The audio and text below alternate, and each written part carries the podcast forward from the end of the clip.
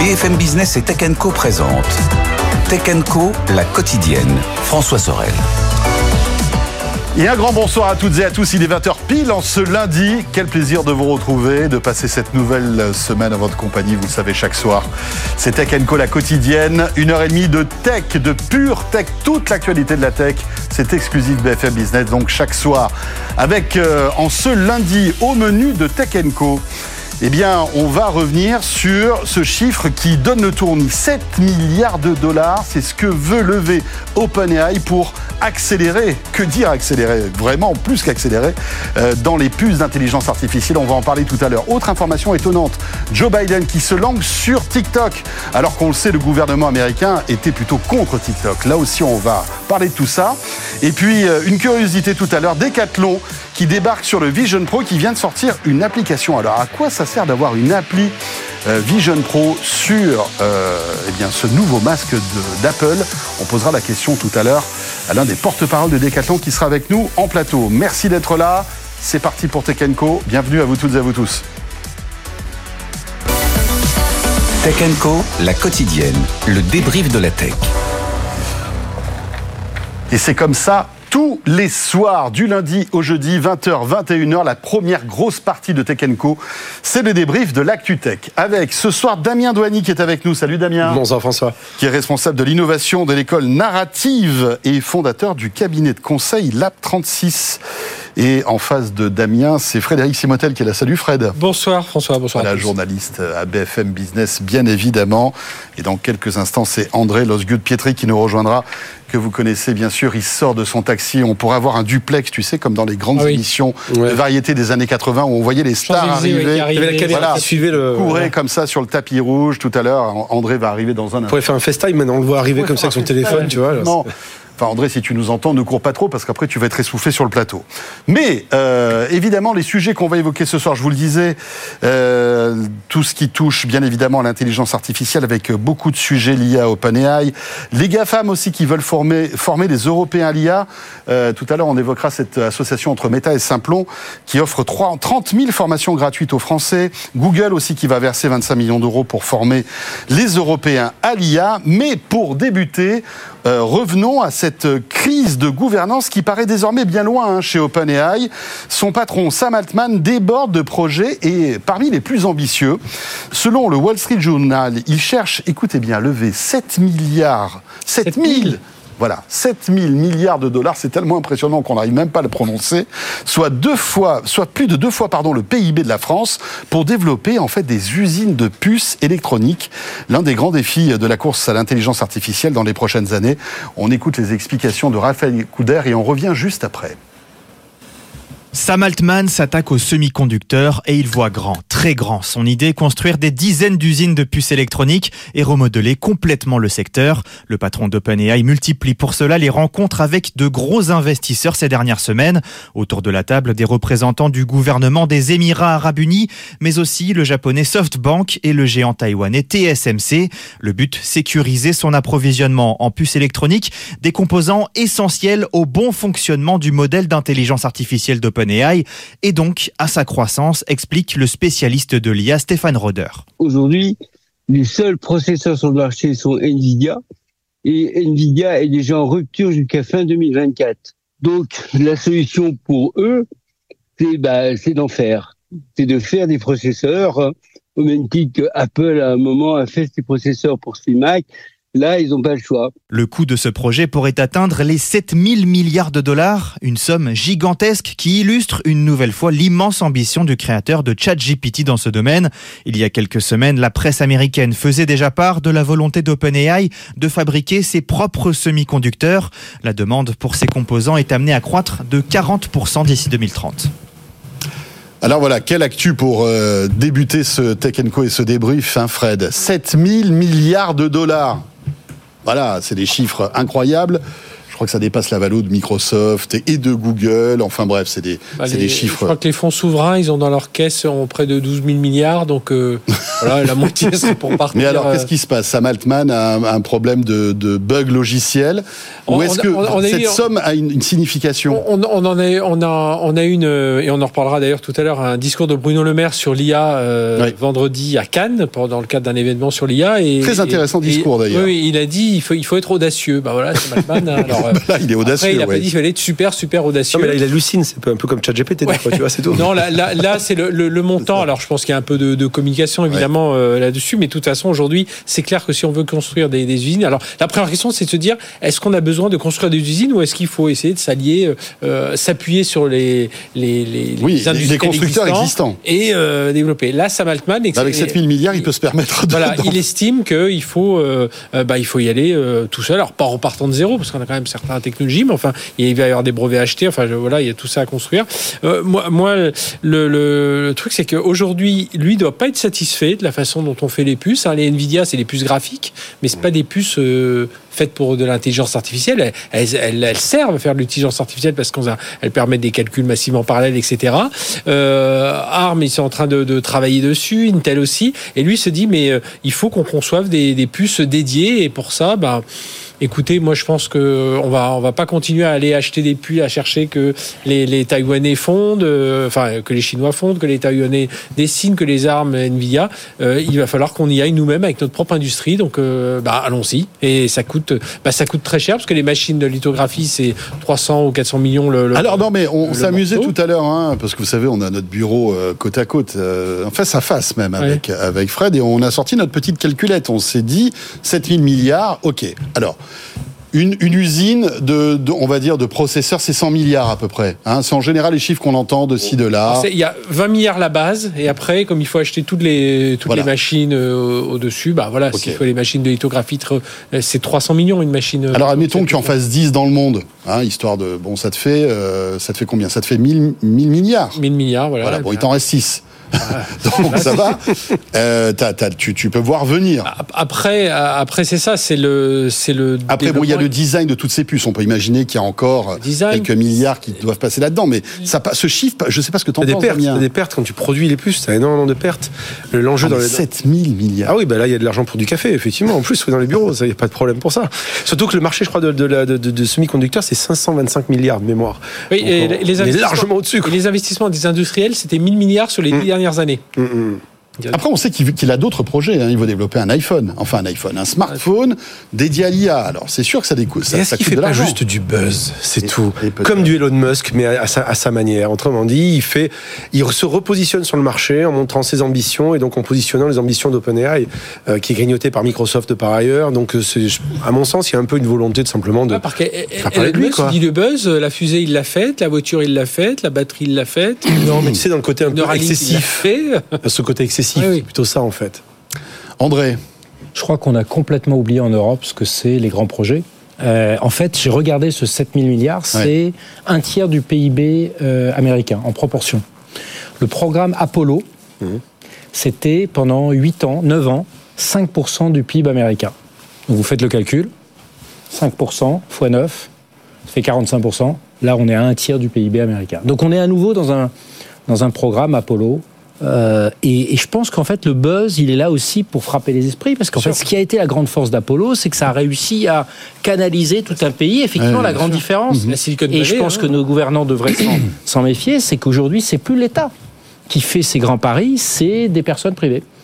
Euh, tu veux dire que c'est une sorte de grand programme? je pense que c'est une espèce de grand programme, en plus qui coche toutes oui, mais les qui cases. dépasse OpenAI alors Bien finalement. sûr. Alors, un, euh, Frédéric le disait très bien, euh, les, les GPU, elles datent quand même de 2006, 2007. Enfin, nous, quand on a tous joué, enfin, pour ceux qui ont joué au, au, au premier jeu vidéo, là, je voyais un ancien truc de Prince of Persia de, 2006, de 2007, c'est incroyable, euh, pour ceux qui se rappellent. Euh, voilà, c'était développé pour ça. En fait, c'est pas du tout adapté à. C'est- adapté au calcul vectoriel, au matriciel, etc. Mais aujourd'hui, le- les, Language Processing Unit, les LPU, c'est peut-être ça que veut créer Sam Altman. Donc il y a ça. Deux, il y a l'aspect souveraineté. C'est-à-dire aujourd'hui, il y a une énorme dépendance quand même euh, des Américains et notamment des grands de la tech, euh, a des usines qui sont majoritairement en Corée et, et à Taïwan. Et malheureusement, le monde est ce qu'il est. Il a plutôt tendance à se tendre et une guerre est pas du tout exclue, ou du moins un conflit est pas du tout exclu entre les États-Unis et la Chine euh, dans les quelques prochaines années, sans, sans vouloir euh, être catastrophique. Et troisième chose, ben, il se dit, euh, euh, voilà, j'ai une société qui n'existait pas il y a deux ans, enfin une activité qui n'existait pas il y a deux ans et qui maintenant fait 2 milliards de dollars de chiffre d'affaires, parce que je crois que c'est ça le plus important. Oui, c'est Je ça. crois que le temps des licornes, c'est terminé. Cette obsession française, notamment avec ces sociétés qui valent un milliard. Mais ça veut rien dire. Les les 27 sociétés qui valaient un milliard l'année dernière, euh, il y a peut-être la moitié qui en valent encore. Ce qui compte, c'est les sociétés qui font du vrai chiffre d'affaires et demain du profit. Là, il réussit à faire quelque chose qui, en 18 mois, C'est 2 les milliards de centaures, hein, dollars. c'est ça, hein, qu'on- c'est les centaures Les en fait. centaures, c'est les 100 millions, 100 millions Oui, de, de- ouais, Alors, qui non, font les 100 millions d'euros de centaures, chiffre 100 d'affaires. millions d'euros de chiffre d'affaires. C'est la licorne. Annuel. Oui, oui, voilà, absolument. Mais euh, Ça veut dire quelque chose, ça au moins. Ça, ça veut dire quelque chose. On ça, ça veut dire quelque chose parce que c'est de la vraie, c'est de la vraie activité. Il faut quand même pas oublier. On vit de, on sort en- en- notamment en Europe de 5 ans d'années magiques. hein. Alors ça, c'est le Maintenant, euh, Ça, c'est le chiffre d'affaires, parce qu'après, il y a aussi quand même les coûts qui sont liés aujourd'hui Bien à sûr, la Les coûts sont démentiels, d'ailleurs, ils sont exponentiels, ils sont très souvent liés à l'utilisation. Plus on utilise du chat GPT, plus les coûts sont liés notamment à l'exploitation des processeurs et du temps de calcul. Euh, donc le fait de développer son propre design de puce peut être aussi un moyen d'avoir des économies réduire. ou de faire en sorte d'optimiser au mieux le traitement de l'IA pour faire en sorte que euh, bah, ces coûts soient maîtrisés le plus possible. Mhm. Aujourd'hui, euh, c'est quand même ça qui dévore Ouais. le, le-. Peut-être que nous, tu pourras revendre toute cette puissance à d'autres boîtes. Tu pourrais aussi imaginer ça, bien sûr. Et il y a le sujet énergétique, c'est-à-dire qu'aujourd'hui, il est évident, ils le sentent bien venir, que dans 3 mois, 6 mois, 9 mois, tous ces géants de la tech, et notamment euh, Nvidia et d'autres, vont être sous une pression environnementale énorme. Aujourd'hui, on crois sent- Ah, J'en suis persuadé. J'en suis persuadé parce qu'aujourd'hui, on n'est pas du tout dans l'optimisation des... euh, on, on- on- on dit, alors c'est un petit peu, là, je ne l'ai jamais vérifié, on dit que pour, pour tra- entraîner euh, ChatGPT, donc GPT 3.5, il fallait à peu près la puissance d'une centrale nucléaire sur, euh, sur 6 mois. Bon, c'est, on en a 52, je crois, euh, en France, donc c'est évidemment pas soutenable. Mais et, ces nouvelles puces, enfin nous, on a un programme de recherche qui vise Je à suis pas sûr qu'on en ait 52 qui marchent en même temps en plus. Bon, ça c'est un, un- autre débat. le sujet. Les Allemands ont fermé leurs trois dernières, Ouais. donc euh, non, non, c'est effectivement. Donc ce sujet énergétique, il est évident. Je pense qu'on n'a pas réalisé que dans les dix prochaines années, nous n'aurons pas assez d'é- d'électricité pour l'IA, les voitures électriques et la transition. Donc euh, Et- on a un problème majeur.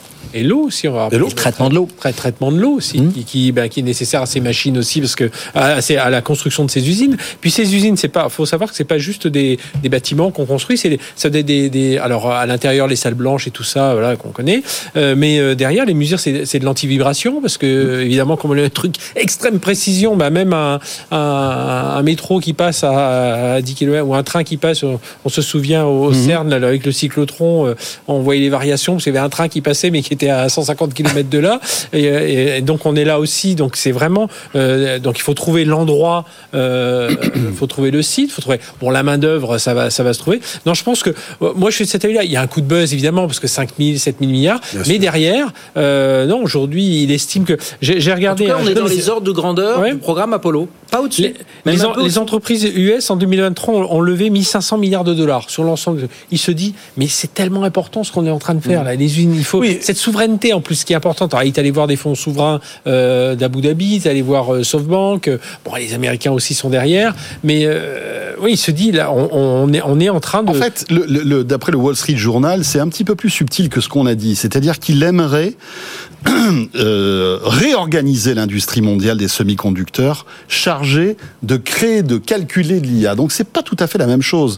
Peut-être qu'il aimerait remettre en fait tout à plat pour essayer de trouver un standard de puissance de calcul de l'IA. Et là, bah, il faudrait mettre beaucoup d'argent sur, sur le tapis, en fait. C'est ça. le, le- le standard de plus d'IA, c'est construire, euh, c'est des usines. Hein. C'est la, la base, c'est quand même ça. Donc Oui, mais comme tu disais, euh, l'architecture aussi. Nvidia, il y a beaucoup de pertes en fait dans la puissance de Ouais. calcul parce que en fait les, les puces Nvidia au départ, c'était pas des puces qui ont été faites pour euh, euh, cracher de la puissance de calcul pour l'IA. ça. C'était c'était fait pour euh, la puissance de calcul pour le jeu vidéo. Des images du vectoriel, et- et- et- Effectivement. vidéos. Donc on peut peut-être, tu parlais justement de de- de- d'énergie, euh, essayer de d'optimiser tout ça au maximum et peut-être que Sam Altman en a conscience. Après, ce qu'on voit, dit, ce qu'on voit aussi, c'est que dans l'histoire, il y a plein d'acteurs qui ont commencé à faire ça. Apple, avec leurs processeurs aujourd'hui, Oui, ça, vrai. fait, ça fait 15 ans qu'ils ont investi euh, sur la, sur, avant de développer, de sortir leur propre. Google, avec le Tensor, qui a lui-même des processeurs qui étaient développés et faits justement pour, pour traiter notamment de l'IA, mais pas que. Euh, on le voit bien, les grands acteurs du marché, à un moment ou à un autre, sont obligés de passer par cette logique de verticalisation en se disant la clé, elle va être sur le cœur de l'histoire, donc le, processeur, puis après tout ce qui va aller derrière. Et, puis, je pense qu'il faut repartir aussi dans, euh, la culture de Sam Altman, la culture américaine, de se dire, euh, attendez, euh, bon, on, le voit, hein, bon, on voit l'extrême avec Trump, mais Biden, parfois certains, certains plans de la politique de Biden ne sont pas très loin de ceux de Trump, hein, America's First. et là, moi, pour moi, il est aussi en train de secouer l'industrie américaine en disant, oh les gars, Intel, là, on était numéro un, on avait des Cisco dans les routeurs, on avait euh, Microsoft. Aujourd'hui, on est en train de voir, euh, ben voilà, les TSMC, les Samsung et tous ces gens-là. Mais un jour, euh, euh, enfin un jour, voilà, comme tu dis, ça, ça peut casser hein, ce lien avec Taïwan, ce lien avec la Chine. Donc, on, on a intérêt à se bouger parce que, bah, de la même façon qu'on n'a pas eu de, de paracétamol en Europe Il y a eu- quand il y a eu le y eu Covid, de- parce que 90% étaient faits en Asie. Eh bien, un jour, si ça a bah, bloqué en, en 10 ans, on peut assécher les États-Unis. Alors, tout est tellement bâti sur des processeurs aujourd'hui. Enfin, la, la puissance de, de tout, des voitures, de la maison, de tout ce qu'on veut. Euh, bah, y Ce a- qui confirme qu'on est vraiment sur une technologie euh, transversale. C'est pas une technologie qui va être un secteur. C'est vraiment une technologie qui affecte tout. Il y a peut-être même une réflexion chez lui. Alors là, on est en train de faire de l'exégèse, mais Ouais. qu'en fait euh, l'IA est en train ou ces infrastructures de calcul vont être des une infrastructure, quasiment une espèce de commun. C'est peut-être les. C'est alors pour le coup, c'est ce vieux concept des autoroutes de l'information. Peut-être qu'on y est. Hein. Et troisième chose qui est quand même Ça assez fait penser à ce film de science-fiction, ce grand ordinateur central, tu sais, qui pilotait euh, le monde. On avait Oui, alors ça, ça va faire peur. Non, mais, Mais- c'est un peu ça finalement ce que tu es en train de dire. Un dernier point, moi, je, ce que je trouve fascinant, et c'est peut-être une vraie leçon pour nous Européens, c'est l'émergence de ce qu'on appelle les polymathes, c'est-à-dire que des gens qui sont sur plusieurs secteurs à la fois. Alors Elon Musk, c'est la, Oui, caricature de ça. Mais ce que les gens savent peu, nous, on suit beaucoup le sujet de la fusion. Euh, Sam Altman est un des principaux Oui, investisseurs dans une des sociétés de nucléaire. fusion, euh, de fusion nucléaire qui s'appelle Elion. euh, Et Microsoft aussi, d'ailleurs, sur le coup. Exactement. Donc en fait, on se rend compte que ces gens-là ont une compréhension, on essaye d'avoir une compréhension assez globale, ce qui nous fait peur, parce que qui dit compréhension globale Ouais, veut dire que ça va venir de tous les de tous les côtés. Donc Le on doit nucléaire pour fabriquer l'énergie, pour fabriquer justement, faire tourner ses puces. Et t'as la même chose chez Elon Musk avec l'énergie. Euh, il, a, il, a, il a un vrai volet sur la, la partie de l'énergie, sur l'IA avec de la robotique, avec des voitures et ainsi de suite. Là, on parlait de, de puces, on l'imagine dans les. Même lui, c'est la conquête de Mars. Hein. Il se Oui, dit, tiens, les fusées pour y aller, les tu- voitures tu vois- pour y aller, les, les robots pour euh, étudier tout ça. Les, enfin, c'est- Ah, tu, vois, tu, tu parles, tu parles de puces, on imagine juste ordinateur, mais tu peux imaginer de te dire que si demain l'IA est partout, il faut pouvoir la traiter, donc pourquoi pas dans des voitures Donc il y a, il y a un standard finalement à mettre en place, standard qui est un vieux standard, mis en place par Intel ou autre, et il faut peut-être revoir tout ça effectivement. Donc il y a, oui, tu le dis, il y a une vraie vision quelque part. C'est intéressant parce que ça veut dire que finalement Nvidia est en train de manger son pain blanc, mais ça va peut-être pas durer cette histoire-là. Oui, alors moi j'entendais euh, James Huang à une conférence à Washington en septembre, euh, qui est organisée tous les ans par Eric Schmidt, hein, qui est très obsédé par euh, euh, l'émergence chinoise et le fait que les, les Américains, dans ce que tu disais, doivent absolument être en permanence entre, entre et qui, qui en fait euh, semblait dire, alors c'était pas très clair, mais euh, il s'exprimait dans un petit nombre de personnes et il disait peut-être que demain je vais louer mes puces. Alors ça c'est intéressant. Si demain Nvidia qui a déjà quoi 98% Ouais, ouais. du marché des, des GPU, Le Netflix de la de la, puissance de, de, de la- calcul. de la puce de service. vous vous rendez compte Vous vous rendez compte et, et effectivement, il en- dans la position C'est étonnant, je pensais qu'il il le faisait déjà en fait. Il loue pas, enfin, on loue du cloud, Amazon, tu peux louer du cloud hein, finalement. Tu- tu- Et là, tu loues de la puissance de calcul. Si, tu loues de la, de puissance de calcul. Tu loues de la puissance de calcul. Mais tu peux imaginer le, de, de- de- du chipset de service. Oui, tu Donc, loues, tu loues le chipset. Pourquoi pas Non, comme- non, ce qui- ce qu'il faut bien voir, c'est que pour revenir sur les chiffres, hein, les 5 à 7 000 milliards de dollars, ça paraît un peu excessif. Mais quand on commence à regarder, bah, André en a fait la démonstration, puis quand on commence à regarder peu à peu, on se dit, tiens, finalement, tu vois, les, fonds souverains, c'est presque- c'est 11 400 milliards de dollars, effectivement. Euh, les fonds privés, c'est 6 000 milliards, mais ils ont 2 500 milliards aussi. Euh, finalement, ça ferait une moitié sur combien d'années? Sur 10 ans?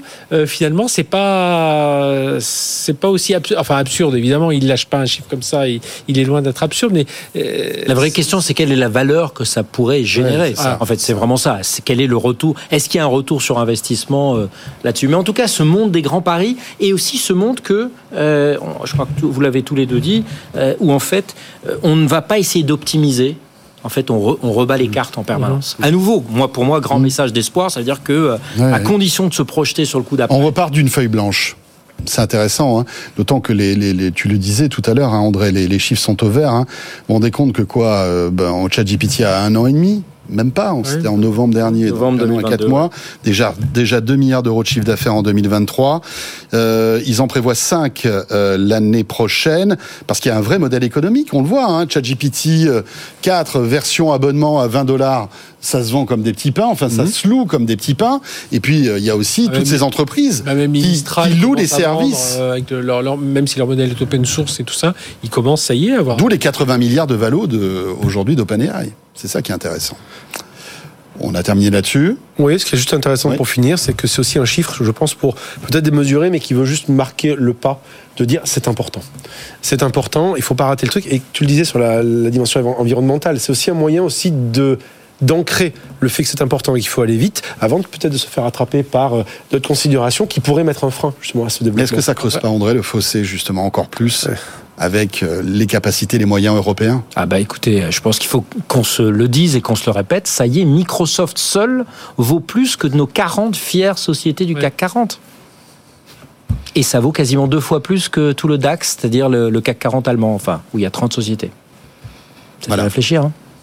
Non, il faut et puis euh, voilà, il faut bah, il faut oser. Alors évidemment, là, on dit c'est pas c'est pas notre argent que l'on met, Mm. mais on voit bah, chacun à son niveau.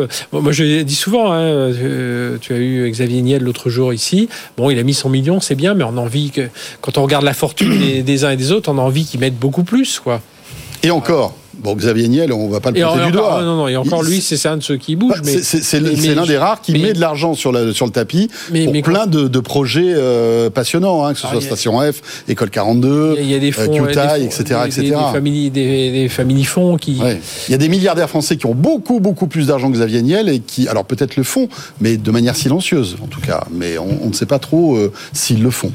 Mais ça, c'est un autre débat. Donc il est temps d'avoir un, un Apollo 2.0 ou un Altman 2.0 en Europe. Ouais. Voilà ce qu'il faut.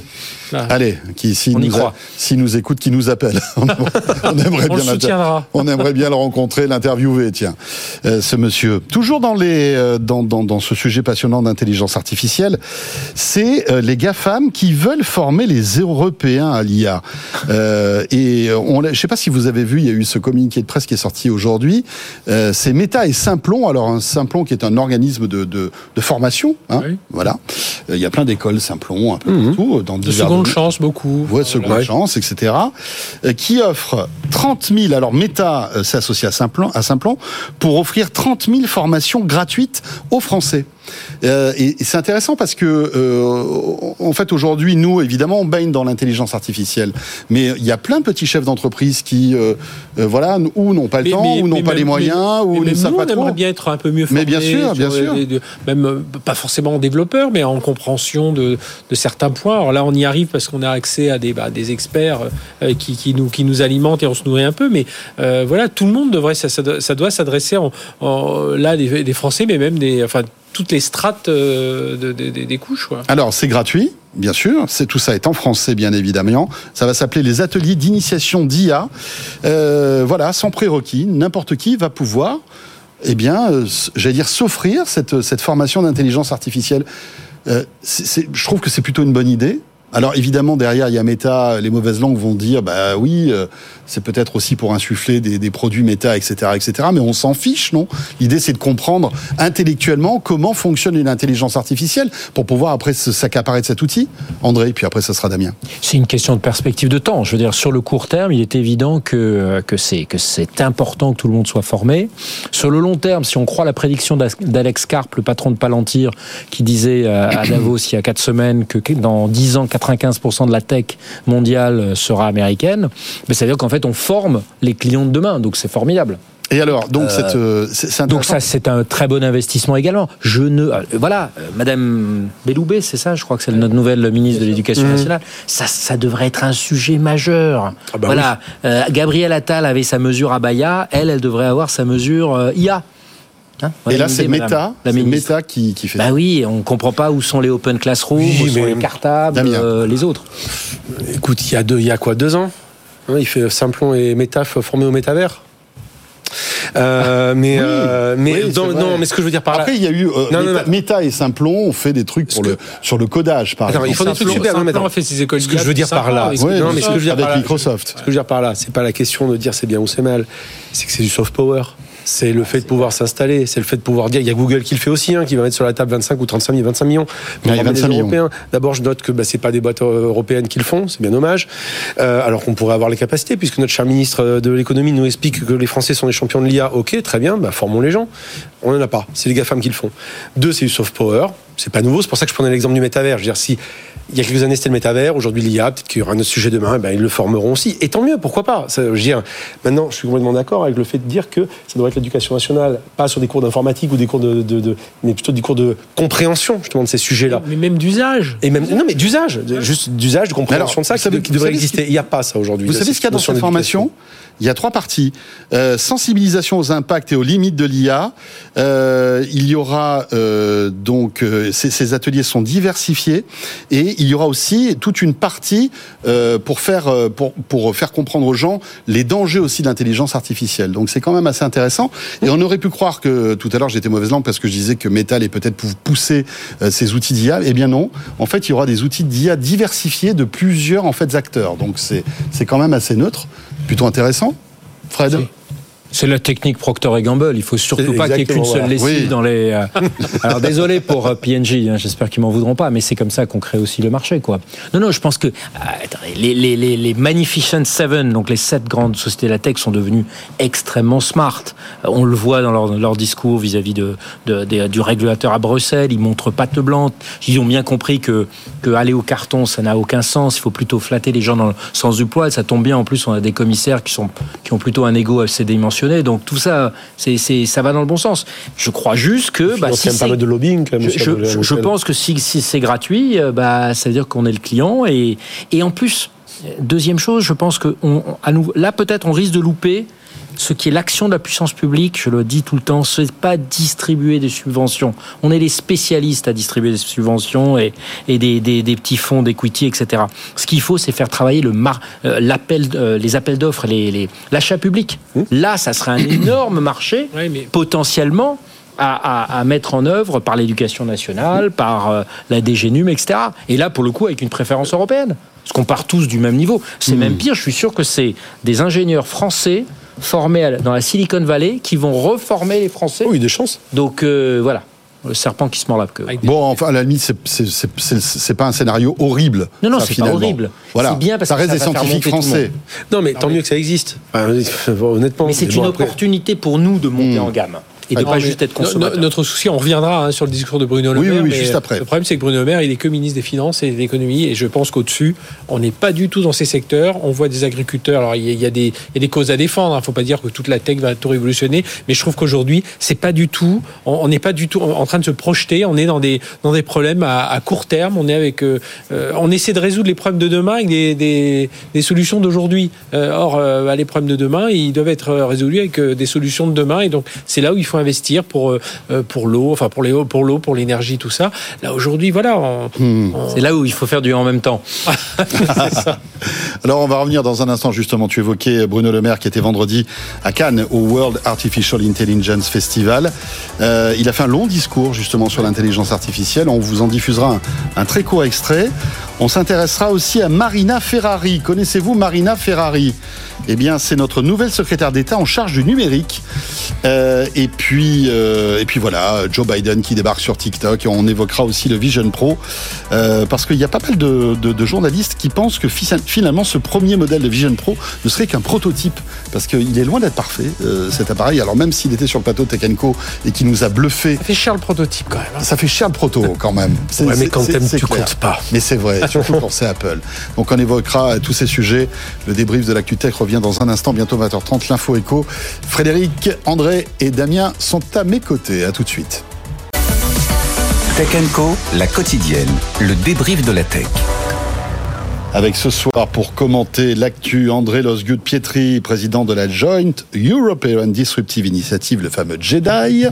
Nous avons aussi Frédéric Simotel, bien sûr, euh, journaliste à BFM Business, et Damien Douany, responsable de l'innovation de l'école narrative et fondateur du cabinet de conseil Lab 36. Messieurs, on parlait tout à l'heure de Nvidia et de son insolente euh, belle santé.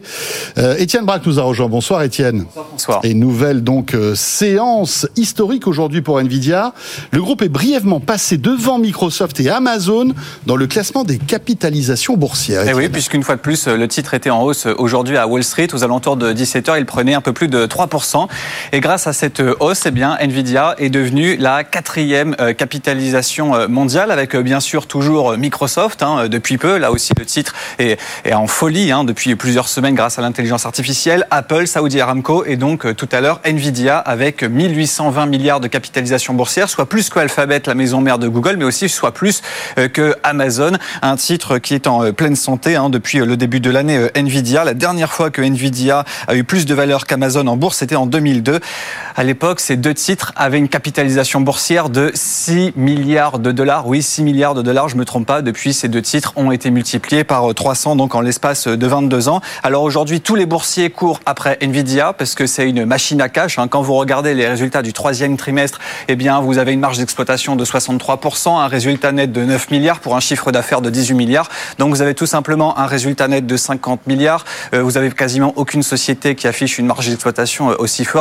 Peut-être les acteurs du paiement, si vous regardez des acteurs comme Visa ou encore Mastercard, mais ils n'ont pas du tout euh, les mêmes perspectives financières, hein, puisque nous attendons les résultats du quatrième trimestre. Ça sera euh, le 21 février. Mais quand vous regardez les, analystes, eh bien, ils s'attendent pour 2023 à une résultat net de plus de 59 milliards après 26 milliards en 2022, soit fois 2.2. Quand vous regardez la marge d'exploitation, elle devrait continuer eh bien, de progresser euh, dans les prochaines années. Donc forcément, eh bien, c'est des projections euh, qui euh, époustouflent la bourse, sachant que vous avez un groupe qui a un monopole. Aujourd'hui, il détient 80% du marché des GPU, aucun concurrent ou presque en face. Donc forcément, Nvidia peut aujourd'hui afficher les prix qu'il veut. Et aujourd'hui, les clients n'ont pas le choix. Soit ils payent, soit ils ne sont pas livrés.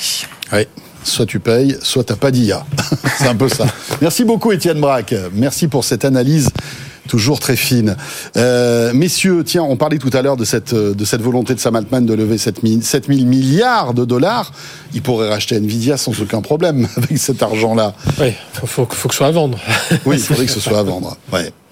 C'est incroyable, hein, la, réussite aussi insolente de Nvidia.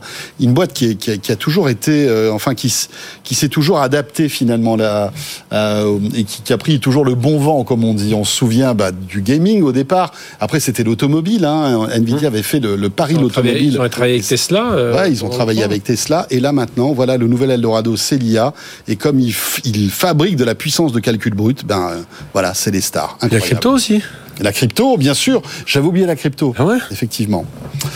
Euh, impressionnant tout ça. On poursuit dans l'actu, euh, puisqu'on a évoqué euh, Nvidia. On a pas mal d'autres sujets. Tiens, on, on reste dans l'IA avec Bruno Le Maire, qui était euh, vendredi donc au World Artificial Intelligence Festival à Cannes. Un, un rendez-vous d'ailleurs qui prend de l'ampleur hein, d'année en année. Toujours très intéressant avec de, de, très grandes stars de l'IA qui se produisent donc à Cannes durant ce festival.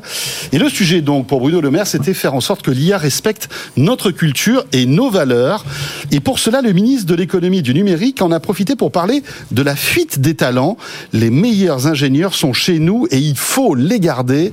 C'est en substance ce que nous disait Bruno Le Maire. On l'écoute.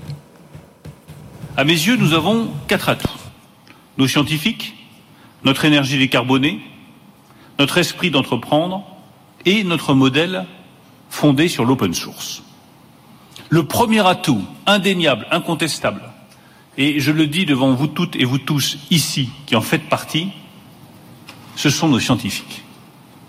Nous avons en France les meilleurs scientifiques du monde. Ils sont uniques, tout le monde se les arrache, je préfère juste que nous les gardions chez nous. Si nous voulons garder ces scientifiques, pardon d'aborder une question un peu triviale, mais elle est importante, il faut que nos scientifiques soient bien payés. Ils sont l'avenir de notre nation. Ils doivent être bien rémunérés. Voilà, Bruno Le Maire, donc, euh, avec un discours fleuve. Là, on a pris quelques secondes, mais c'est un discours qui a, duré plusieurs dizaines de minutes. Euh, et voilà, les, les talents, il faut les payer, hein, forcément. C'est ce que aussi en substance disait Xavier Niel euh, dans QTI. Il s'est offert aussi quelques-uns des, des, des vraiment des, têtes de proue de l'intelligence artificielle qui travaillaient chez Google, Microsoft, etc. Pour les faire revenir, il n'y a pas que le camembert et euh, la charcuterie. Euh, il faut aussi euh, garnir leur compte en banque. C'est ce que disait Cédrico hein, quand il était venu ici. Il était, il était alors ministre hein, à l'époque, puis on avait parlé de ce plan IA à 1,5 milliard. Et lorsqu'on lui a dit, mais c'est 1,5 milliard, ça va servir à quoi? Alors on était, est-ce que des processeurs, des algorithmes Il a dit, bah, à payer des ingénieurs. hein. C'est purement et simplement ça. C'était, bah, voilà, garder, garder ses talents. Alors beaucoup de Français sont restés en France, mais travaillaient pour des, enfin, continuent à travailler pour, pour des Américains, laboratoire Faire pour euh, Meta, pour ne pas le nommer, euh, mais il y en a d'autres. Aujourd'hui, on réussit, alors Mistral a réussi à en récupérer quelques-uns et à les, à les faire travailler pour des sociétés françaises. Euh, Qtai, Qtai aussi avec, euh, euh, avec euh, euh, comment, euh, Xavier Niel, euh, Eric Schmidt et puis euh, Rodolphe Sadé. Euh, mais on voit. Mais là, là moi j'ai noté, euh, voilà, c'est un, discours, comme tu dis, le discours a duré plus de 20-25 minutes, bon, devant toute la communauté. Mais on a senti quand même, on en reparlera derrière, de, que c'était Bruno Le Maire voulait se saisir à pleine, à pleine main du, du, du numérique. C'est un, un discours assez volontariste quand même. Alors évidemment, il faut des moyens derrière. Et on espère qu'il va pouvoir avoir les moyens de justement déployer ses moyens. Il remet en cause quand même l'IA Act. Il dit euh, quand on quand on maîtrise quelque chose, euh, c'est pas le moment de réguler. Il vaut mieux, euh, enfin, quand on maîtrise quelque chose, c'est le moment de réguler. Pardon. Par contre, quand c'est en train de, de, de se développer, ben, laissons un peu l'innovation en essayant de Bon, contrôler ça, un peu. c'était attendu parce que c'est un peu le, le discours ambiant du gouvernement. Il faut pas réguler l'IA. Mais il a bien parlé, et là il dit Emmanuel encore. Macron. Il dit c'est vraiment une filière qu'il faut voir du début, c'est de la source d'énergie. Il a parlé des EPR jusqu'à la production donc euh, de, de programmes, d'usages, etc. Hmm. Donc c'est vraiment un discours euh, euh, fondateur. Et puis bah, souveraineté dans les infrastructures, les modèles de langage, les algorithmes, l'entraînement des modèles aussi. Euh, non, il y a une vraie maturité dans tout ça. Maintenant, euh, les discours c'est bien. Ouais, des belles paroles. Passons aux actes. Euh, en effet. Damien, est-ce que tu as un peu suivi ce discours et qu'est-ce que tu en Pas dans l'intégralité, mais oui, c'est enfin, un exercice qui est convenu et qui n'était pas surprenant finalement dans, dans ce qu'on a entendu. La, la position de la France par rapport à la, on dirait la réglementation de, de, de l'IA, c'est quelque chose qui, euh, enfin, était une voie discordante au niveau européen. Enfin, pour autant, c'est pas parce qu'il y a eu le code de la route que ça a empêché de développer l'industrie, euh, l'industrie automobile. Donc, euh, donc la question de la réglementation, c'est un, c'est un peu un serpent de mer. Euh, après, oui, la question, c'est est-ce qu'on peut arriver à faire revenir des talents ou à les garder euh, en se disant qu'on les paye mieux et peut-être aussi en faisant souffler une volonté un peu de souveraineté numérique et de souveraineté euh, tout court euh, pour se dire il y a un projet ici enfin qui se développe. C'est un peu d'ailleurs ce qu'avait dit euh, Xavier Niel hein, il a lancé quand il avait lancé Qtai. Est-ce que ça peut suffire? Je sais pas, mais euh, mais c'est bien qu'on se La se fibre patriote, quoi. En Cette fibre, oui, cette fibre un peu patriote, se dire tiens il y a un truc qui se passe. C'est peut-être l'occasion de développer quelque chose de grand. Ah, bah, Donc, après, c'est des- après, c'est moi je fais souvent le, le- le parallèle avec le foot. hein. Euh, tous les, euh, en, enfin, on estime qu'il y a 205 dans le monde, il y a environ 200, 250 vraiment très très bons en, en, en IA. Là-dessus, on estime que les, les parmi tout cela, euh, parmi les meilleurs, il y a 80 qui sont français. Euh, et donc c'est un peu ça, c'est que parfois on a l'impression qu'il faut avoir des tonnes d'ingénieurs. Non, il suffit d'avoir les deux trois cerveaux, le, le Mbappé dans son équipe là, et puis pour que l'équipe soit bah, soit entraînée. Et, et là-dessus, peut-être que Mistral a réussi en ayant ses ses, ses trois quatre fondateurs. Ouais, c'est euh, capitaine, quoi. euh, Gingface, euh, Dust, euh, enfin voilà, on, a- on en a beaucoup. Mais avoir, enfin on, a on en a quelques-uns, on a une dou- douzaine, mais avoir vraiment ces cerveaux. Faut, moi je pense qu'il faut aussi penser à ça, c'est que parfois, comme ce qu'a fait Qta, ils sont allés chercher les 3-4 personnes qui sont les, les vrais cerveaux de l'affaire, et puis ensuite qui eux Ouais, vont entraîner les fonds derrière, la- l'argent, parce que tu as le, le salaire Mhm. aussi qui investit derrière. Hugging Face, c'est une boîte montée par des Français, mais bon, qui est américaine. Mistral, euh, après le dernier tour de table, Mistral n'est plus Mistral n'est plus française. français du tout. Donc, euh, donc il y a aussi ça qui se joue quand même, quelque part. C'est quand même un peu de l'affichage, on va pas se mentir. André, Ah, moi, moi, je reconnais au ministre euh, un vrai volontarisme et j'ai envie de le croire. Le problème, c'est quand même que euh, on dit ça depuis quand même pas mal d'années, quoi. est-ce que c'est vrai Et- euh, ce qu'il dit Excuse-moi, je te coupe, Vas-y. mais quand, en introduction, il dit voilà, on a les meilleurs ingénieurs au monde. Est-ce que c'est, alors et ça nous flatte parce que évidemment on est on est tous euh, patriotes, euh, enfin chauvins en quelque sorte. Est-ce que c'est vrai ça à ton avis? C'est- assez difficile à dire. En fait, aujourd'hui, dans l'IA, plus que dans toute autre chose, la seule chose qui compte, c'est la mise en œuvre. Donc, on peut être très bon, mais si une bonne invention n'est pas mise en œuvre, si un bon cerveau n'est pas mis... Et j'ai envie de dire, aujourd'hui, le problème, c'est... Évidemment, il faut plus d'argent, évidemment, mais c'est, un, libérer les énergies. Et là, pardon, mais aujourd'hui on ne voit aucune libération des énergies, va essayer de remplir un dossier de recherche à l'Agence nationale de la recherche. Les meilleurs ne le font plus. Euh, donc la bureaucratie, elle n'a pas du tout été éliminée, ni en France, ni au niveau européen, il faut le dire.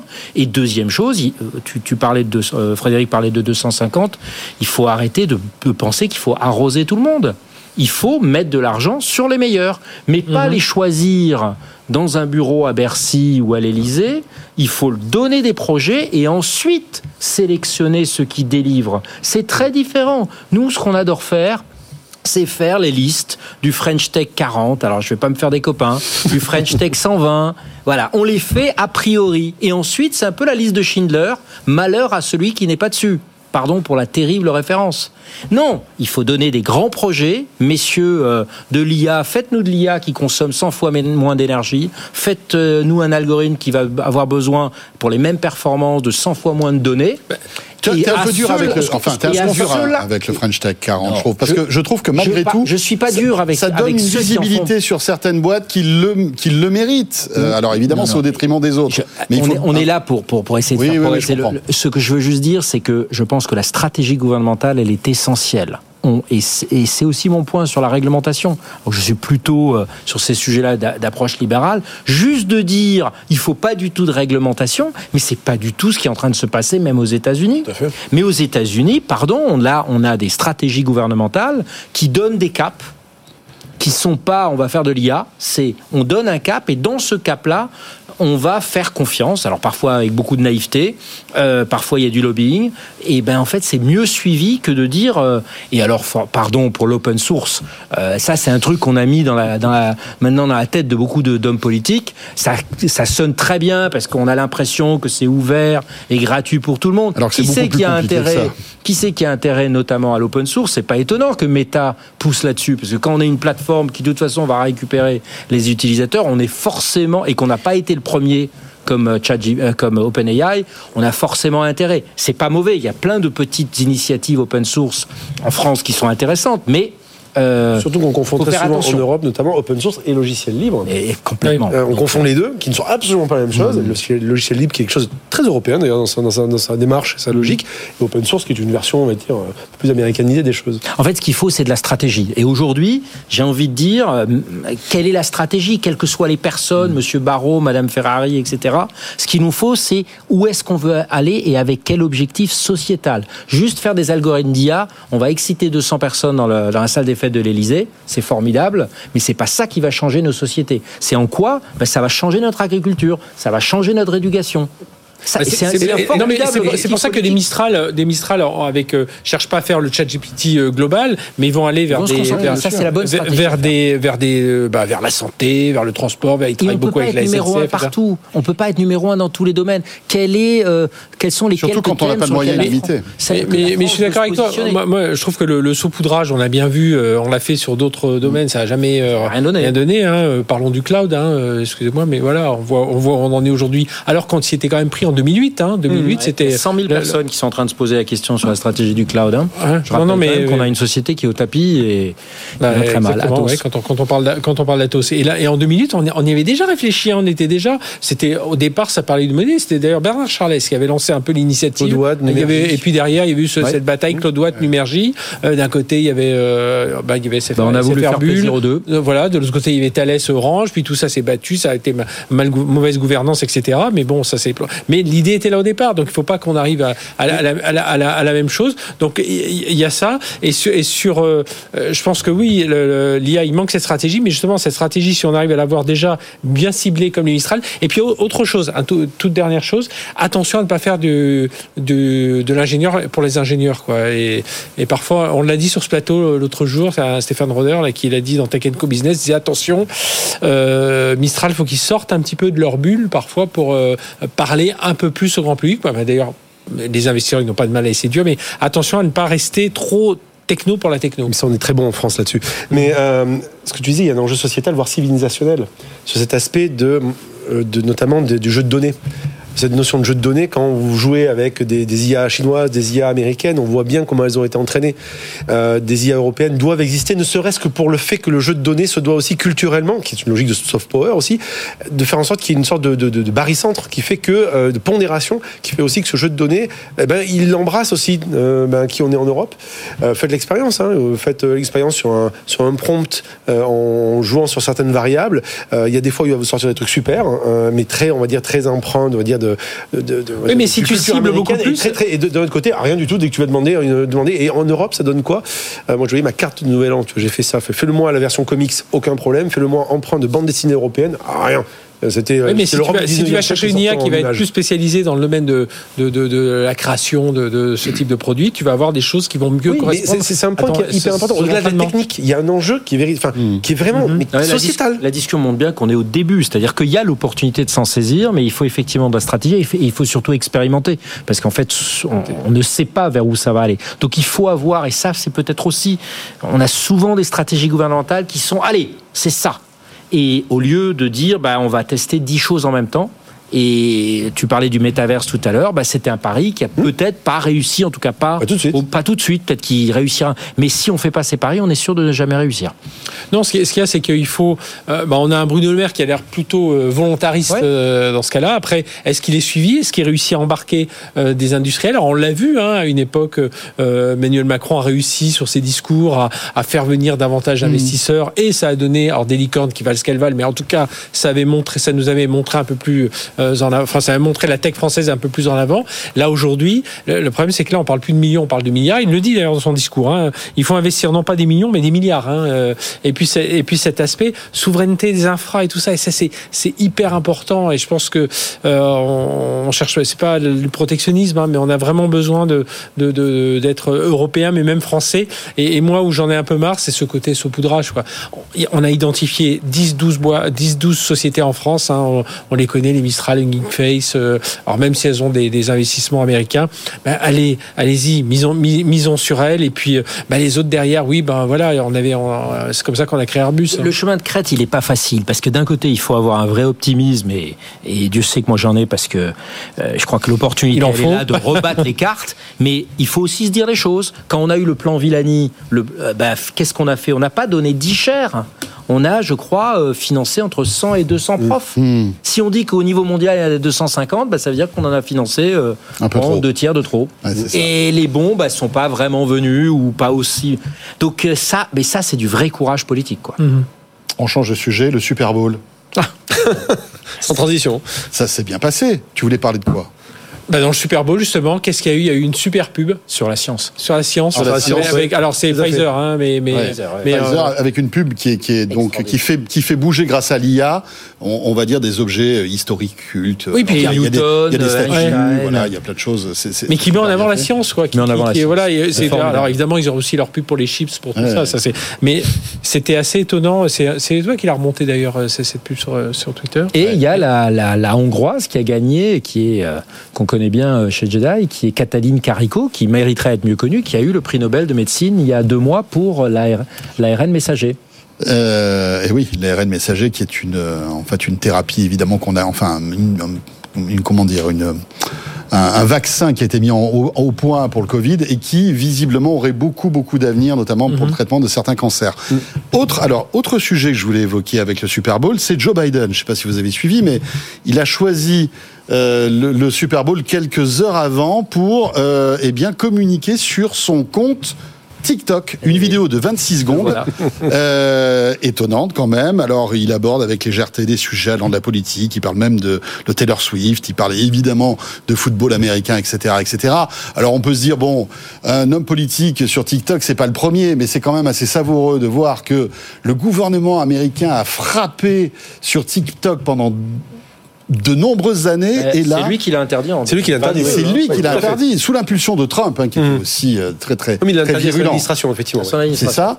Et là, Joe Biden, bah, les élections arrivent. Il se rend compte de la puissance en fait. C'est ses conseillers parce que j'imagine que lui, il n'est pas tous les jours sur l'agence de com Il y a qui, qui- peut-être qui un a, nouveau qui a travaillé. stagiaire, euh, communication à la Maison Blanche. Non, mais c'est quand même, c'est quand même, Non, ils ont, ils ont, ils c'est ont- quand même assez savoureux. Non, mais histoire. non, ils ont ressenti le potentiel de même de cet homme qui est capable de se casser la figure, qui est capable de confondre, de confondre Mitterrand et Macron, Macron, oui. qui est capable de, de- Et là, ils se sont dit, à minima, on peut faire rire les gens, donc TikTok. Je pense qu'il y a un truc là-bas derrière. Il n'a pas dit de bêtises pendant sa petite vidéo de 26 secondes. Ouais. Puis je fais du mauvais humour, mais peut-être qu'il se souvenait pas que c'était lui-même qui avait arrêté TikTok. Ah, peut-être. Bon. C'est ça. mais, mais a c'est- vrai, que tu, tu as relevé ce, ce, ce truc-là. C'est vrai que c'est assez, enfin, ça montre la puissance quoi qu'il arrive. Non, Il c'est assez savoureux. et- et il Enfin, faut- je trouve il faut- ça assez savoureux Et- quand même. Et je pense que le patron de TikTok doit bien rigoler quand même. Non? Qu'est-ce que Non, puis le but, c'est- et c'est- puis le but, c'est d'adresser le plus large. hein. Il, veut, il veut que les jeunes se mettent à voter. Il veut. Oui, oui, oui. Et je pense qu'il le fait parce que. Est-ce que la fin justifie les moyens? Écoute là, Voilà. Là, visiblement, oui. Hein. Là, visiblement, oui. Est-ce que tu peux lui reprocher ça si c'est Trump qui passe, tu vois? Franchement, voilà. Dans l'actu, oui, pardon. Euh, non, par contre, ce qui est beaucoup plus intéressant, c'est le pouvoir de, de cette poids. chanceuse euh, de Tyler Swift sur la sur l'élection américaine, Ouais, parce qu'elle est vraiment, Ouais. elle vient du Tennessee, je Mm, crois, mm, donc elle, a- elle est représentante Chanteuse de country. chanteuse initialement de country, Country, et qui ouais. aujourd'hui est considérée comme ayant trahi euh, le, ma- le, le- le clan du MAGA, des Make America Great Again, Ah Ouais, ouais, ouais. pour avoir rallié. Elle est Mais elle a un vrai poids et elle peut vraiment faire trembler le, cl- le clan Trump. Et avec Ouais, le ouais. quarterback qui, qui, lui est plutôt effectivement qui ils ont ils ont un couple qui est assez assez surprenant parce Qui a que, gagné en plus. En plus voilà donc il peut arriver en plus lui qui est plutôt on va dire euh, on va dire, on va dire républicain, on va dire ça comme ça, si on peut dire, mais elle peut faire le basculer parce qu'elle pense qu'effectivement, s'il a, si elle a une influence sur lui, il peut y avoir une influence derrière les électeurs. C'est extraordinaire comme ce qui est en train de se jouer. Bon, alors ça n'a pas trop de rapport avec la tech, mais c'est vrai que c'était lié au Super Bowl. Ouais. Le Super Bowl, vous savez, ça, ça, voilà, ça rassemble tout le monde. Mais Enfin, que, surtout les Américains. Que on paye 30 secondes pour 7 millions de dollars. Euh, une, en fait, là, c'était 90 secondes, en fait, parce que moi, je l'ai retweeté. Donc, c'est 20 millions de dollars cher, oui. pour une pub. Alors, certes, pour une société de pharmaceutique, mais qui met en avant la science Ouais, devant un. Euh, Combien Il y avait euh, 50 millions de spectateurs. Ah non, plus ça, plus, au niveau mondial, c'est des milliards. Ah, oui, mais Aux États-Unis, c'est États-Unis. 130, 100, Ah, 110, bon, ouais, la moitié de la 130, population moitié, des ouais. États-Unis, c'est formidable, mais c'est ça qu'il faut faire. Il faut qu'on mette la science. Madame Retailleau, vous avez une opportunité, c'est notre ministre de la Recherche. Il faut qu'elle fasse la même chose pour les Jeux Olympiques. Ouais, c'est vrai. Mais en, plus, on a, mais en plus, on a plein de belles histoires à raconter sur la science. Nos grands de l'IA dont parle Bruno Le Maire, bah, il faut les mettre en avant avec le talent de nos créatifs. C'est pas trop tard en plus. Tu viens de donner une bonne idée. Et On les Allemands le mois. feront pour l'euro, euh, l'euro de foot euh, en juillet. Allez, on a 5 mois. Allez, c'est jouable. Oh, largement, facile, facile. Les doigts dans le lait. Sois tranquille. On le fera avec, euh, avec, avec l'IA, c'est facile. Damien, un Oui. mot aussi, tu voulais, euh, je sais, euh, commenter le Vision Pro. Alors, on en a beaucoup parlé la semaine dernière dans, dans Tech Co. On l'a testé. On l'a pu, On l'a a pu testé, le oui, bien tester en direct, etc., etc. Euh, C'était super. D'ailleurs, le replay est toujours disponible hein, si vous voulez revoir cette émission euh, étonnante. Euh, tu voulais nous en parler parce que euh, au- au-delà de, de- de l'enthousiasme qu'on peut avoir d'un nouveau produit Apple, il y a aussi, enfin, pas mal de, de- de journalistes et notamment Mark Gurman, qui est quand même quelqu'un qui suit euh, l'actualité Apple régulièrement, qui, euh, eh bien, est assez dur avec le Vision Pro. Je sais pas ce que ça donne hein, le, Super Bowl dans le, dans le Vision Pro, mais ça peut, être- ça peut être sympa. Ça peut être sympa. Oui, beaucoup de journalistes effectivement pointent du doigt, et ce qui est pas surprenant finalement, de dire que bah, est-ce que ce serait pas une, un prototype? Alors ils sont méchants, mot prototype, une version 1, on va dire. Comme l'iPhone a été une version 1, rappelez-vous, hein, il était en Edge, euh, il n'y avait pas de copier-coller, il n'y avait pas de, il y avait pas de- d'App Store, enfin voilà, donc il était vraiment, et pourtant ça a révolutionné les choses. Pareil pour l'iPad au début. Beaucoup trouvent que, euh, en gros, l'interface est super bien fichue, mais c'est un, peu encore encombrant. Euh, c'est pas fait pour de la productivité, c'est fait plus pour de la consommation de contenu, et ça c'est plutôt bien fait. Donc ce que je trouve intéressant dans cette démarche-là, c'est plus de se dire qu'en fait, je pense qu'Apple est parti sur un sillon qu'ils vont, qu'ils vont essayer de creuser pendant 10 ans, un peu comme peut-être OpenAI avec euh, les 7000 dollars. Alors ça coûte D'ailleurs, c'est étonnant parce cher, que mais- Gurman dit qu'il va falloir attendre quatre autres générations de Vision Pro pour avoir quelque chose qui ressemblerait à ce que imagine Apple. Il y a des chances. Il y a des chances, mais euh, le prix aura baissé d'ici là. Là, on est sur une euh, frange d'Happy Few qui sont prêts à se le payer. Et après tout, pourquoi pas hein, Quand on voit le prix d'aujourd'hui du premier iPhone, quand tu l'as encore emballé, ça coûte très très cher. Donc pourquoi pas après tout Et puis, euh, je pense qu'Apple fait un vrai pari. Parce que je trouve intéressant, c'est qu'Apple Mmh, fait un oui. vrai, C'est vrai, très vrai pari. Ouais. Vrai pari qui est quand même le vrai premier produit de Tim Cook, hein, Oui, sous, oui, la, oui. sous la présidence Tim Cook, peut-être le seul d'ailleurs. Euh, donc ce qui est intéressant, c'est de se dire que oui, c'est un proto, mais plutôt bien fait. Euh, et que je trouve que c'est quelque chose, enfin, c'est un vrai pari qui ouvre un horizon assez intéressant. Le Moi, risque, il excitant. Le risque, il n'est pas pour Apple, il est pour Tim Cook. hein. Apple, ils s'en sortiront avec euh, l'iPhone. et Oui, c'est son image qui risque. euh, qui- Pour moi, par moi, il est pas- moyennement, Ouais. pour, moyennement pour Apple. Je pense qu'ils Mais bon, si, si, c'est dans 10 ans, il sera plus, euh, il Ouais. sera plus à la tête d'Apple de toute façon. On l'aura oublié, Tim Il Cook. sera président des États-Unis. Oui, peut-être, peut-être, en train de faire des Ah, vidéos sur vidéos TikTok. sur TikTok, ouais, pourquoi Ça va être, ça va être Non, mais intéressant. dans tous les cas de figure, comme tu le disais, beaucoup de journalistes, voire de youtubeurs, Ouais. ont noté le fait que euh, c'est prometteur. C'est un prototype au sens, c'est pas forcément ce qu'on pouvait imaginer par rapport à ce qu'on a vu dans des démos, mais c'est vachement prometteur. Moi, ce que je retiens, c'est que c'est vachement prometteur. C'est un peu le brouillon du futur. Oh, c'est beau. C'est beau. André Non? Le monde est grand pareil. Eh ben, On est vraiment rentré à plein pied là-dedans. C'est ça. Merci beaucoup à tous les trois. Merci pour ces débats passionnants. Merci à André Losgood Pietri, donc président du Jedi. Merci à Damien Douani, responsable de l'innovation de l'école narrative et fondateur du cabinet de conseil L'Apprentisse. Merci beaucoup, Damien. Plaisir. À très vite à tous les deux, bien évidemment. Et Fred Simotel, mon fidèle camarade. On se retrouve demain, Fred, bien sûr. Après-midi pour redébattre le soir. C'est ça. Vous savez qu'il y a un pré-débrief. Il faudrait qu'on ait une caméra, un micro Ouais. finalement pour euh, vous faire écouter le pré-débrief qu'on fait avec Fred tous les, tous les après-midi. Euh, merci à tous les trois. Euh, Tech Co n'est pas terminé. C'est ça la bonne nouvelle. On a encore une petite demi-heure à passer ensemble. Avec Decathlon, tiens, qui a sorti sa propre. Parlait du Vision Pro. Ils ont développé avec Apple en secret, eh bien, une application qui est d'ores et déjà disponible. On va en parler avec le porte-parole de Decathlon. Et puis, on découvrira une jeune fille étonnante. À 19 ans, elle écrit son premier livre grâce à ChatGPT. Elle va nous raconter comment ça s'est passé. Euh, vous restez avec nous. Voilà, la demi-heure arrive tout de suite. Et avec Léa Benaïm qui nous rejoint pour le Tech Flash juste après cette petite pause. Merci de nous suivre. C'était Kenko la quotidienne sur BFM Business. Tech Co, la quotidienne, Tech Flash. Voilà, et avant de découvrir cette appli euh, Vision Pro de Decathlon, il est temps de retrouver, comme chaque soir, aux alentours de 21h, le Tech Flash en deux minutes. Ce qu'il faut retenir de l'actu tech de ce lundi soir, c'est avec Léa Benaïm. Bonsoir Léa. Bonsoir François, bonsoir à tous. Et à la une de l'actualité ce soir, les GAFAM veulent initier les Européens à l'IA. Hier, Meta a annoncé euh, des ateliers sur l'intelligence artificielle, un partenariat avec euh, l'école Simplon. L'entreprise va proposer euh, des cycles de formation gratuits et ouverts à tous. Ils espèrent ainsi toucher euh, 30 000 personnes. Et ce matin, c'est au tour de Google qui met 25 millions d'euros sur la table. L'entreprise va elle aussi lancer, lancer une série de formations en 18 langues avec des cours gratuits en ligne. La méfiance envers les taxis autonomes ne faiblit pas. Ce week-end, un véhicule Waymo a été vandalisé puis incendié par plusieurs personnes dans une rue de San Francisco. Pas de blessés, le taxi euh, circulait sans aucun passager à son bord. Mais cet acte montre bien que les habitants de la ville ne veulent plus de ces expérimentations. Les robotaxis sont impliqués dans de très nombreux accidents de la route, dont certains mortels. Joe Biden débarque sur TikTok en campagne pour sa réélection. Le président des États-Unis a créé hier son compte à l'occasion du Super Bowl. Le gouvernement américain a pourtant ces dernières années critiqué de manière très virulente cette application. Fin 2022, Joe Biden a signé une loi interdisant à la plupart des appareils gouvernementaux d'utiliser TikTok. Mais campagne oblige, le Parti démocrate veut tenter de séduire un électorat plus jeune. Et puis le téléphone le plus vendu de l'histoire a fêté aujourd'hui ses 20 ans. Il s'agit d'un modèle chez Nokia, le 1100, lancé en 2003. Il s'est écoulé à plus de 250 millions d'exemplaires. Son successeur, le Nokia 1110, se hisse lui à la deuxième place du podium avec un peu plus de 247 millions d'exemplaires écoulés. Et en troisième position, c'est l'iPhone 6 et 6 Plus, vendu à 222 millions d'exemplaires. Et pour finir, un débat à retrouver euh, en replay et en podcast, l'IA dans l'enseignement supérieur. Comment accompagner euh, les jeunes avec cette nouvelle technologie On en parle dans l'émission Tech Co Business présentée par euh, Frédéric Simotel et je vous propose tout de suite d'en écouter un extrait. Euh, Aujourd'hui, IA éducation, c'est un enjeu majeur, hein, Alain.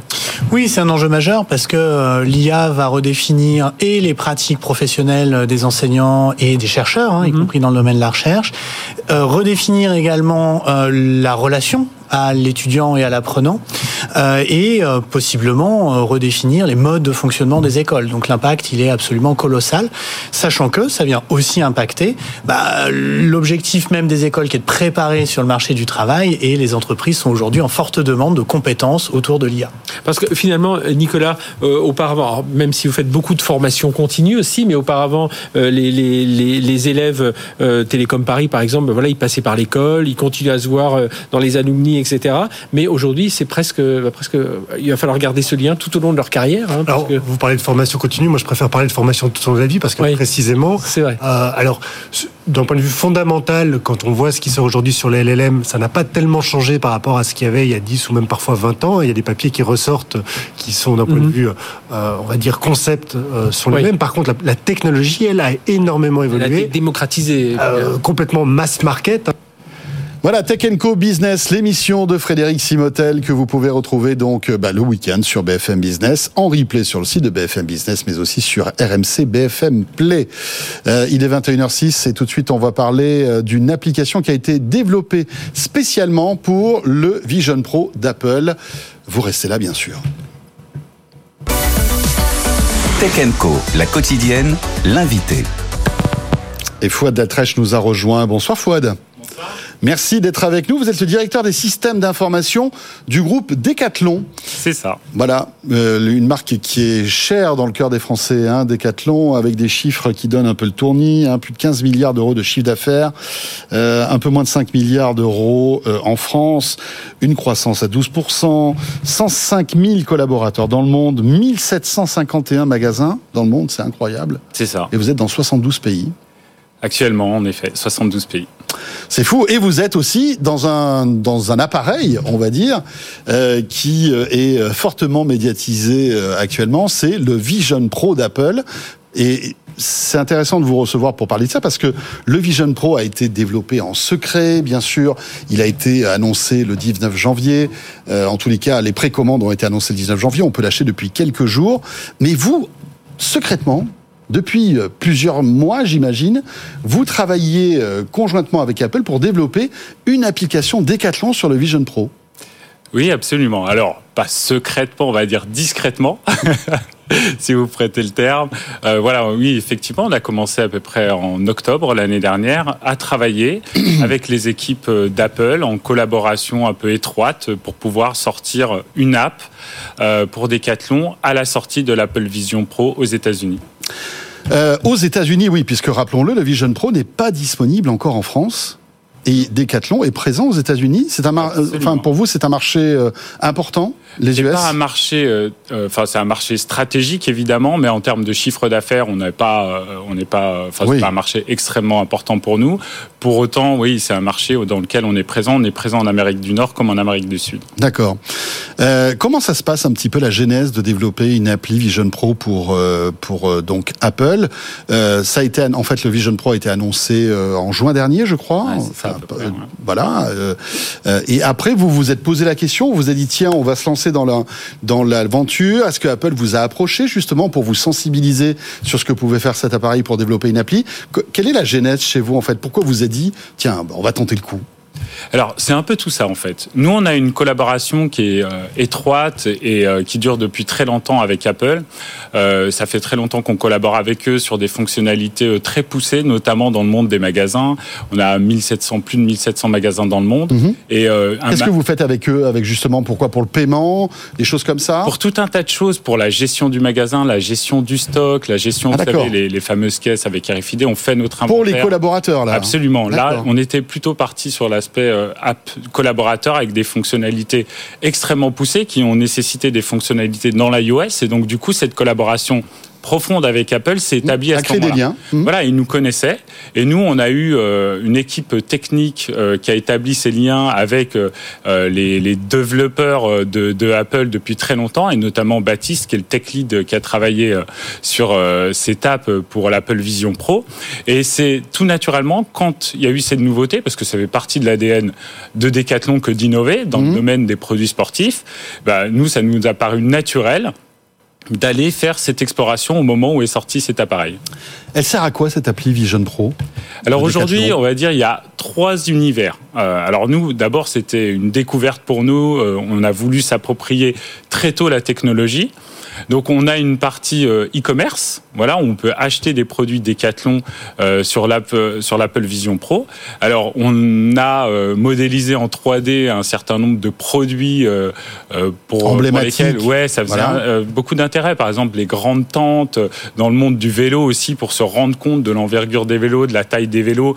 Comme si on était dans, un magasin, c'est ça Ils apparaissent en réalité augmentée les vélos. Exactement devant nous, dans la pièce dans laquelle vous êtes, vous pouvez les agrandir, les rétrécir, les vide dessous, vide dessus. Et même dans la tente, vous pouvez rentrer dans la tente ah, et voir ce que ça donne de l'intérieur en taille réelle.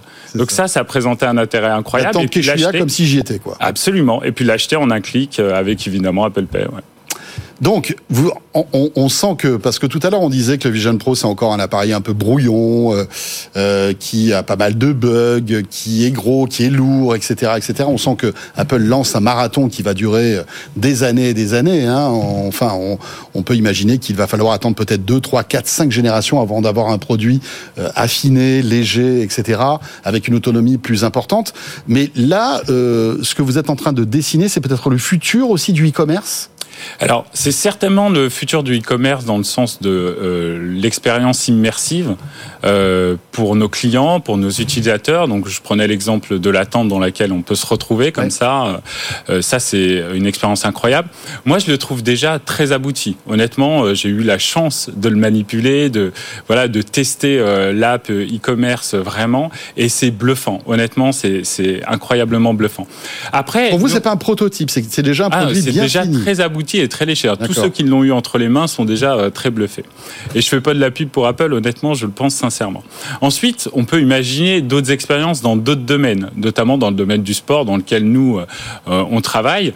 on peut imaginer, notamment dans les sports expériences, c'est aussi un champ sur lequel on a des applications sur l'outdoor, sur le run, etc. On peut s'imaginer aussi des expériences très immersives grâce à l'Apple Vision Pro. Donc on peut avoir des explorations de cette nature chez nous. Et je pense aussi aux expériences en magasin aussi qui peuvent être augmentées quand euh, on veut faire découvrir à nos clients euh, des produits qu'on est en train de concevoir. On a mhm. une plateforme de co-création aujourd'hui qui est accessible sur Internet. On peut imaginer euh, d'avoir cette plateforme de co-création, de co-création avec l'Apple Vision Pro et donc demander à nos clients, voilà, de nous faire des retours sur des prototypes qu'on est en train, avant de les mettre en production, qu'on est en train d'évaluer. Et là, ça peut être un feedback direct. Et puis du coup, euh, voilà, changer la conception de nos produits pour répondre mieux à la demande de nos clients. Donc, on n'est pas que sur le e-commerce, il y a un champ des possibles qui est extraordinaire. Concernant le e-commerce, justement, est-ce que vous avez eu déjà des ventes faites depuis l'appli Vision Pro du Decathlon aux États-Unis? Eh oui, il y en a quelques-unes. C'est fou, hein, Donc ça marche. C'est incroyable. Euh, elle sera disponible en France, cette appli euh, pour Vision Pro? Alors euh, oui, elle, finira par arriver, j'allais dire, mais on va là pour ça attendre que l'Apple Vision Pro arrive également en France parce que voilà, il faut l'appareil pour avoir l'usage. Comme vous êtes dans les petits papiers d'Apple, vous savez pas quand est-ce qu'il va sortir ce Vision Ah non, on n'a pas ce genre de discussion, euh, très sincèrement. Autant on a les simulateurs. Non, mais il pourrait vous dire attention, préparez-vous pour la version française, ça va bientôt sortir. Euh, voilà. Dans tous les cas, nous on est prêts parce que voilà, on, a travaillé sur la modélisation de nos produits en 3D. D'ailleurs, on profite de faire ça non pas seulement pour l'Apple Vision Pro, mais on projette aussi euh, ces modèles 3D sur euh, notre euh, app e-commerce aussi pour essayer de faire vivre aussi et de capitaliser sur cette dimension-là aussi sur notre shopping app qui est qui voilà donc on prototype aussi ce genre d'expérience qui est moins immersif que l'Apple Vision Pro, mais on profite de cette techno pour la porter sur nos apps existantes on, aussi. On parle du Vision Pro, mais il y a un acteur qui depuis plusieurs années est sur ce segment, c'est Meta. Est-ce que le, cette appli Decathlon va arriver sur les Quest non, il n'en est, pas question. Il n'en est pas question pour l'instant. On l'a pas regardé. D'accord. Euh, puisque je vous ai sous la main, foi de la trèche, un mot quand même sur l'intelligence artificielle qui doit être un sujet, alors qu'on évoque tous les soirs dans Tech Co, hmm. et qui doit être aussi au cœur aujourd'hui de votre stratégie. Qu'elle soit, on va dire, traditionnelle ou générative, hein, cette intelligence artificielle. Est-ce que vous avez des, un ou deux exemples à nous donner de ce que est en train de révolutionner l'IA euh, au sein de Decathlon ou dans la grande distrie, d'une manière générale? Alors, je peux donner euh, deux, trois exemples. On en a, euh, par exemple, on a pas mal d'algorithmes aujourd'hui euh, qu'on fait fonctionner, notamment sur notre supply chain, pour euh, l'approvisionnement, pour Mhm. essayer voilà de, de, de prévoir euh, notre euh, demande du mieux possible et de répartir le stock. Ça, c'est la prédiction. Absolument. C'est La, incroyable. prédic- la prédiction et surtout avoir des modèles qui nous permettent de mettre nos stocks aux meilleurs endroits possibles voilà, pour servir au mieux nos clients. Après, sur le domaine de e-commerce qu'on qu'on développait tout à l'heure, on a des algorithmes de personnalisation de l'expérience, de recommandations en fonction euh, voilà, bah, de nos clients, de leur parcours, de leur Mhm. pratique de sport, de leur niveau d'expertise, pour coller au mieux de l'offre aussi, pour, que, enfin, pour personnaliser l'expérience au maximum. L'IA générative, est-ce que ça peut devenir le coach sportif idéal demain? Alors, ça peut être en tous les cas une aide. Alors peut-être euh, pas idéal, mais en tous les cas, euh, une alternative à un coaching sportif traditionnel. Est-ce que vous y réfléchissez? Alors, on, comme je disais, nous, on a pour habitude d'explorer toutes les technologies. Là, je pense que on n'est pas encore sur des use cases extrêmement aboutis dans ce Mhm. domaine-là, mais on peut pas l'exclure. Enfin, les, les avancées euh, dans les IA génératives sont tellement fulgurantes qu'on peut tout imaginer, j'allais dire. Alors après, voilà, je pense qu'il faut avoir des use cases précis et travailler. Il faut entraîner euh, les algorithmes sur des données euh, précises. Et aujourd'hui, on Mhm. n'a pas ce dataset extrêmement euh, fourni qui nous permettrait d'entraîner une IA là-dessus. Et la vente, on, on sait que Amazon a sorti aux États-Unis Rufus. Je ne sais pas si vous en avez entendu parler. C'est cet assistant d'intelligence artificielle qui, pour l'instant, est testé auprès de certains clients. Est-ce que un- un- ça peut être un bon vendeur, l'intelligence artificielle générative sur le web, par exemple, pour accompagner des clients? Alors, ça pourrait l'être. Honnêtement, nous, on est, on n'en est pas, euh, enfin, à faire des use cases aussi avancés euh, Mhm. que cela. Mais évidemment, enfin, voilà, aujourd'hui, on a plein de, de chatbots qui sont extrêmement déjà avancés dans le support à la vente pour répondre aux questions des clients. Et pourquoi pas imaginer demain, euh, voilà, aller un peu plus loin que ça. Mais euh, c'est pas encore le cas chez nous. Très bien. Eh bien, euh, si vous avez la chance d'avoir un Vision Pro, si vous avez la chance de pouvoir installer des applications américaines, eh bien, testez euh, donc l'appli Decathlon, pourquoi pas hein, Eh ben, merci En attendant qu'elle arrive en France. Merci beaucoup, euh, Fouad Latrèche. Vous êtes directeur des systèmes d'information du groupe Decathlon. Merci d'être passé Merci de m'avoir par le plateau de Tech Co. Et euh, tout de suite, direction la rédaction du site Tech Co, justement. Tech Co, la quotidienne sur BFM Business. Avec Sylvain Trinel qui nous a rejoint sur ce plateau. Bonsoir Sylvain. Bonsoir François. Journaliste donc à la rédaction de Tech Co.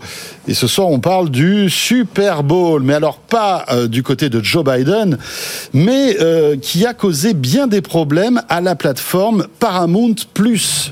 Et oui, je sais pas ce que vous faisiez la nuit dernière, mais moi personnellement j'étais devant mon poste de télévision. Moi je comme- dormais, mon cher. Ça, voilà.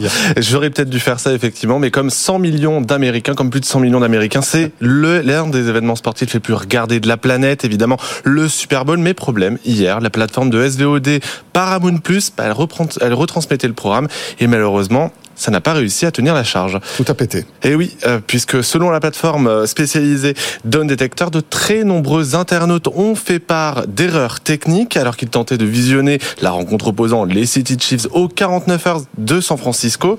1h30 avant la rencontre, les problèmes s'accumulaient avant que la plateforme se stabilise hein, pendant le match, euh, heureusement, calmant les esprits des téléspectateurs, le temps notamment du halftime show, le fameux concert porté par Usher et Alicia Keys. Et Paramount Plus a-t-elle fait amende honorable de ces problèmes techniques ou pas? Eh bien non, parce que si ce n'est des messages automatiques et laconiques du support sur les réseaux sociaux, Paramount Plus ne s'est tout simplement pas exprimé sur le sujet. Euh, ce qui nous fait dire à la rédaction, évidemment, de Tech Co, que la véritable star de ce Super Bowl, ce n'était pas Paramount Plus, c'était évidemment Taylor Swift qui avait fait le chemin depuis Tokyo où elle se produisait en concert, puisque son petit ami jouait dans l'équipe gagnante, tant qu'à faire. Ça sert d'avoir un jet privé. hein, Effectivement, ça sert. Mais je me pose souvent la question. Mais bien sûr. Euh, ces péripéties, elles ont créé l'effervescence sur les réseaux sociaux au point de voler la vedette hein, aux véritables stars du match, les, foot- les joueurs de football américains. Après ces problèmes techniques, ils peuvent servir de leçon notamment à Disney, à Fox et à Warner Bros. puisque ces trois acteurs ont annoncé conjointement une plateforme de streaming dédiée au sport à l'été à l'été 2025 du jamais vu outre-Atlantique. Voilà, il faut qu'on fasse attention aussi, puisque nous, on va avoir bientôt les JO 2024. Il faudrait que tout fonctionne. Exactement, la plateforme France TV sera scrutée de près, je pense. Voilà, parce qu'à mon avis, la, pui- la montée en puissance, euh, elle va être là. Merci beaucoup, Sylvain Trinel, donc euh, Trinel, pardon, journaliste à la rédaction de Tech Co. Merci, Sylvain.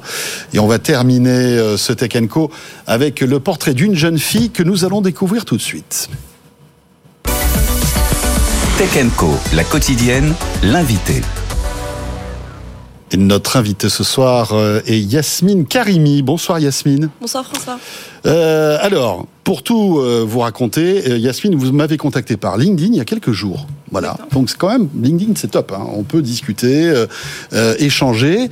Euh, et euh, vous m'avez écrit simplement pour euh, m'expliquer ce que vous faites dans la vie et qui vous êtes finalement. Vous êtes une jeune fille, vous avez 20 ans, euh, vous êtes en première année de master à Sciences Po Paris. Vous avez euh, grandi à Dubaï, vous parlez euh, je sais pas combien de langues, une, deux, trois, quatre, cinq, cinq langues. C'est ça? L'hébreu, le chinois, l'arabe, l'anglais, le français? Exact. Voilà.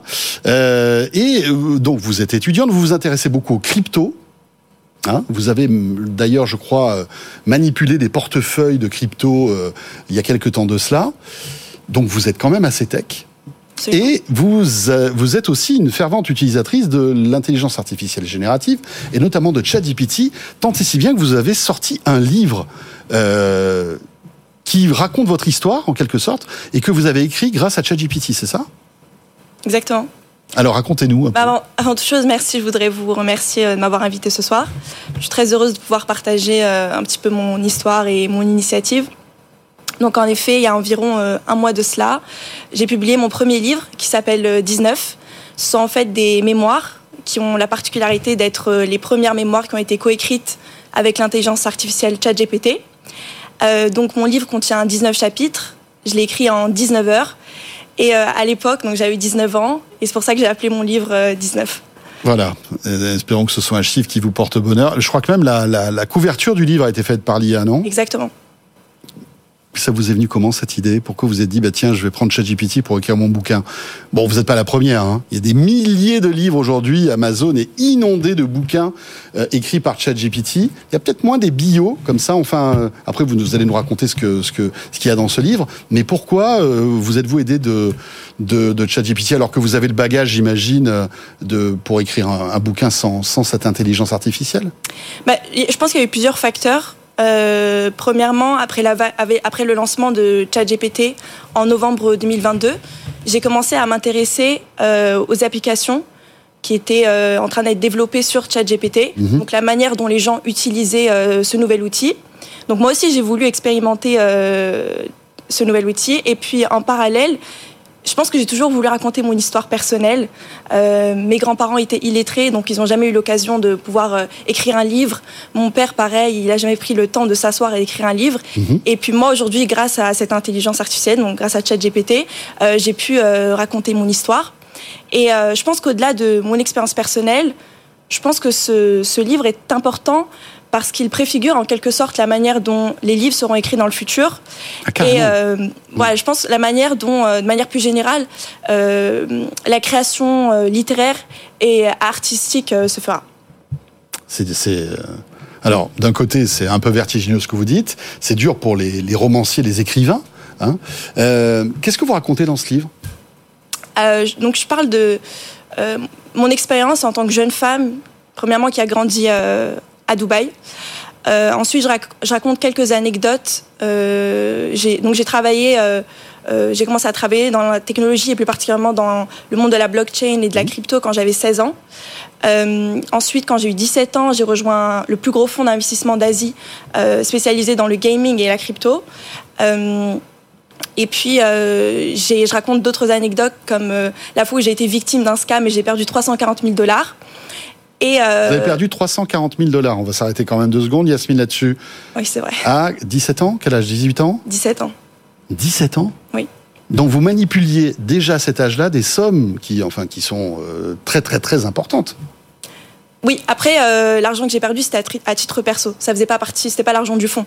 Euh, donc non, bien sûr, bien Oui. sûr. C'était très douloureux, mais euh, et ouais, je suis toujours passionnée par. mais vous aviez d'un autre côté gagné 400 000 dollars, je crois. Oui, exactement.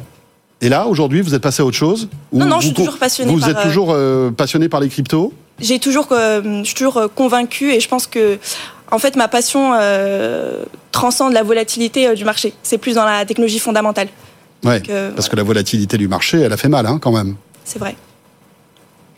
Et donc là, ce livre, euh, comment, parce que on, on, ChatGPT qui évidemment vous aide, mais comment vous aide-t-il? Vous lui donnez des, des bouts de votre vie, des histoires, des anecdotes, vous lui racontez des choses, et puis après vous lui dites de romancer tout ça. Euh, comment comment euh, on de ChatGPT pour écrire un bouquin? Donc je vais d'abord, je pense que je vais vous parler un petit peu de la méthodologie. Donc euh, concrètement, comment j'ai utilisé ChatGPT pour euh, sortir oui. 19 chapitres, et ensuite ce que ça signifie de manière plus générale pour, euh, je pense pour les pour les écrivains. Donc à titre perso, euh, ça a commencé par euh, une phase où j'ai soumis de la donnée à ChatGPT. en l'occurrence, donc certaines anecdotes sur ma vie personnelle. Donc ça, c'est des choses que j'ai écrites moi-même avec ma plume. D'accord. Ensuite, j'ai aussi soumis des emails que moi j'avais écrits et mes lettres de motivation, par exemple quand euh, j'ai candidaté pour Sciences Po, quand j'ai candidaté pour euh, ces fonds d'investissement. Euh, et donc, de cette manière-là, je pense que ChatGPT a pu capturer mon style d'écriture. Et finalement, c'est bien sûr c'est ChatGPT qui m'a aidé à écrire le livre, mais c'est aussi finalement c'était aussi moi oui. qui ai oui, écrit parce que c'était c'est vous c'est vous le, la, la, patronne de ChatGPT finalement dans cette histoire. Exactement. Donc après lui avoir soumis donc ces données, je lui ai donné les in des instructions euh, je lui ai demandé d'identifier de, de, 19 moments charnières dans ma vie qui serviraient en fait de trame pour le livre. Et ensuite, je lui ai dit, bah, C'est lui qui a trouvé les 19 chapitres? Oui. Ensuite, bien sûr, il y a eu un, un travail euh, oui. d'itération, je devais corriger. Vous avez affiné euh, tout ça, bien sûr. Absolument. Euh, et voilà, donc ensuite, je lui ai dit de, de développer, de développer les 19 chapitres. Alors, ce, ce bouquin existe en anglais aujourd'hui. Vous allez le sortir en français? Oui, je suis actuellement en train de le traduire et il sera aussi disponible en version papier. Mais ChatGPT, vous le traduisez comme ça d'un claquement de doigts, non? Alors ChatGPT est un peu moins bon en traduction, ah, donc ça me prend plus de temps, plus que 19 heures. Euh... C'est fou finalement, il écrit plus vite en anglais qu'il ne traduit en français. Oui. Et, on peut le trouver où ce livre? Euh, Sur Amazon. Et il s'appelle donc 19 tout 19, simplement. Exactement. Et vous êtes Yasmine Karimi si ça vous intéresse. Merci beaucoup Yasmine d'être passée par le plateau Tech Co. Plein de bonnes choses. Voilà, Merci. vous êtes au début de votre vie, vous avez plein de choses déjà à nous raconter. On va suivre tout ça de près. Merci. Merci beaucoup. Euh, et ce Tech Co est terminé. Merci de nous avoir suivis en ce lundi soir. On se retrouve bien sûr demain mardi entre 20h et euh, 20h, 21h30, vous le savez, chaque soir à la radio, en direct et à la télé aussi, les replays aussi qui vous attendent. À demain et d'ici là, bonne soirée. Tech Co, la quotidienne sur BFM Business.